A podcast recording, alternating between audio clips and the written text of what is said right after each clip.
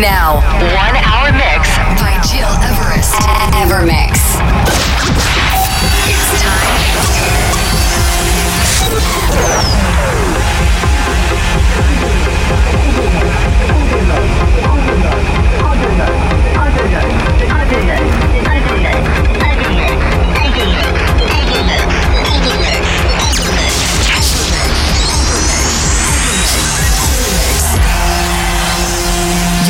You're listening, to Evermix Podcast. Evermix by Gil Everest.